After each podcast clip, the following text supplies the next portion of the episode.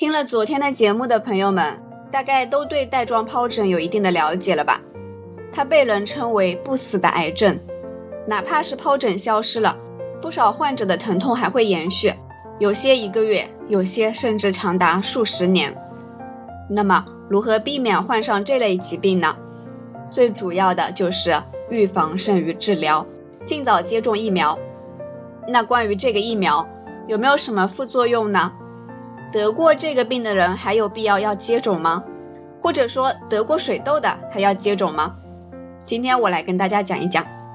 首先第一个问题，有人听说带状疱疹能够自愈，那还要预防吗？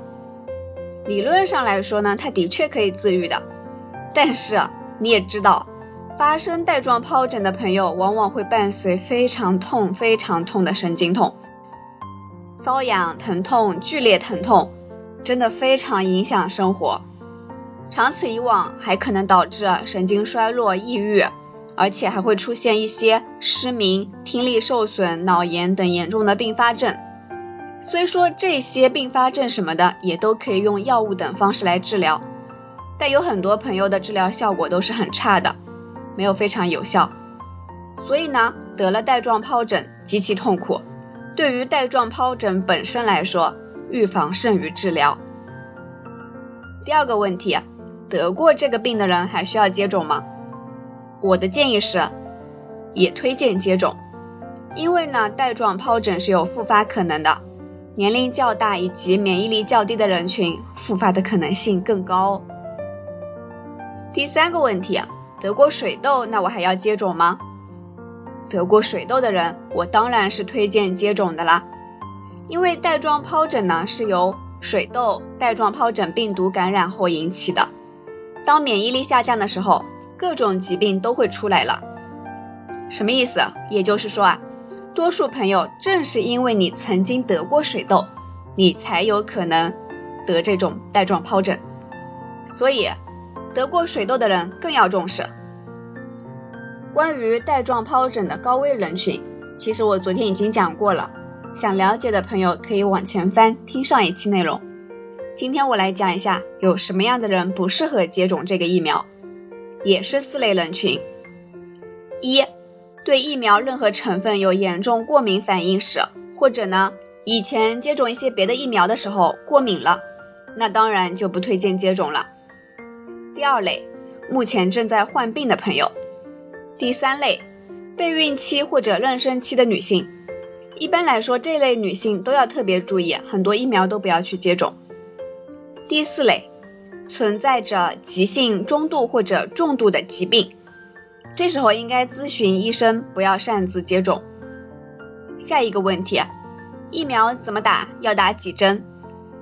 目前市场上的疫苗分为两种，第一种是非活疫苗。也就是国内已经上市的可以接种到的疫苗，需要接种两次，中间时间间隔在两到六个月左右。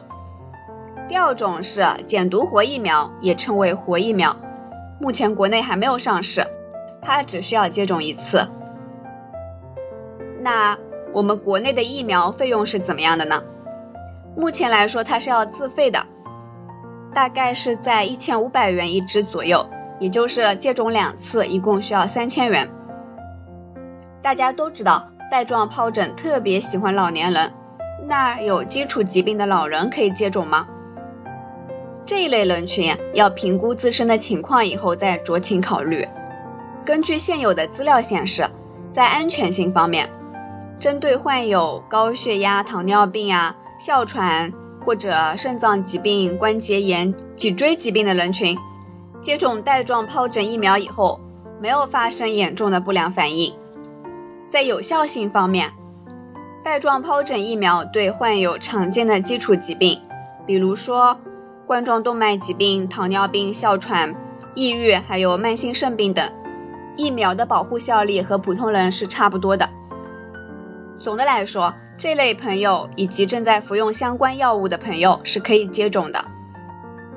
但对于一些免疫缺陷疾病的患者，比如说白血病、淋巴瘤、移植的朋友，和正在接受免疫治疗的朋友们，不推荐接种。最后一个问题，接种疫苗会不会有什么不良反应？有什么注意事项？根据目前的数据显示，带状疱疹的疫苗安全性还是比较高的，因为我们国内的疫苗是非活性疫苗嘛，出现不良反应是比较少的。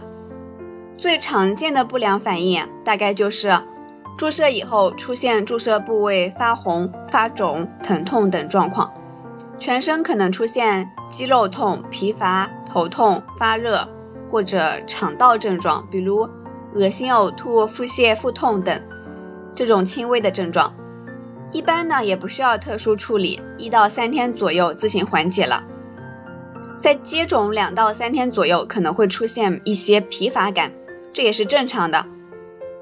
接种过疫苗的朋友应该都知道，一般的疫苗都会有类似的反应。所以呢，家里如果有超过五十岁的老人呢，我是非常建议你们能够接种这一款良心疫苗。这可不是在打广告哦。好了，今天就到这儿吧，我们明天见，拜拜。你有什么想了解的健康知识，也可以在评论区留言，也欢迎你订阅、转发，将健康知识传播给更多的人。